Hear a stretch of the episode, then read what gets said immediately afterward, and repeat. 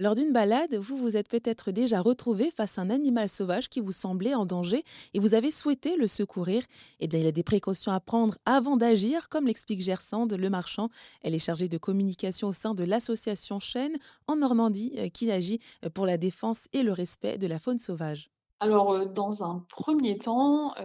on recommande généralement aux gens de pas tout de suite essayer d'interagir avec l'animal, de le toucher, de le ramasser,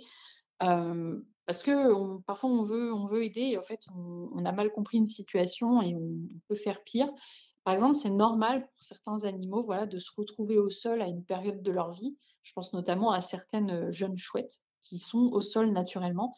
et on peut avoir tendance à se dire: «Ah bah, elle est tombée du nid, heu, si un prédateur passe, elle est en elle est en danger» et cetera. On va avoir tendance à la ramasser, vouloir la mettre en sécurité et en fait, on la retire aux bons soins de sa mère, de ses parents qui vont continuer en fait, heu, de venir la nourrir même si elle est au sol et on peut les prendre en charge au centre de soins, mais on fera jamais aussi bien, heu, qu'une maman chouette, par exemple.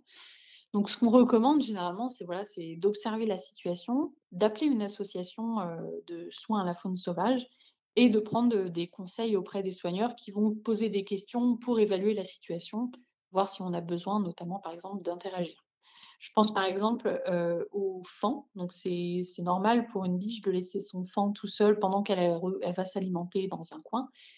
et heu, c'est déjà arrivé, voilà, que des gens, heu, voient un petit faon tout seul et ils se disent: «Ah, il a été abandonné par sa maman» et tout de suite de vouloir le toucher, le ramasser et ça peut être une cause de de rejet de la maman après parce que, voilà, il y aura l'odeur, humaine dessus et même la présence humaine peut la faire fuir. C'était Gersande Le Marchand chargée de communication au sein de l'association Chêne qui se trouve en Normandie et qui agit pour la défense et le respect de la faune sauvage.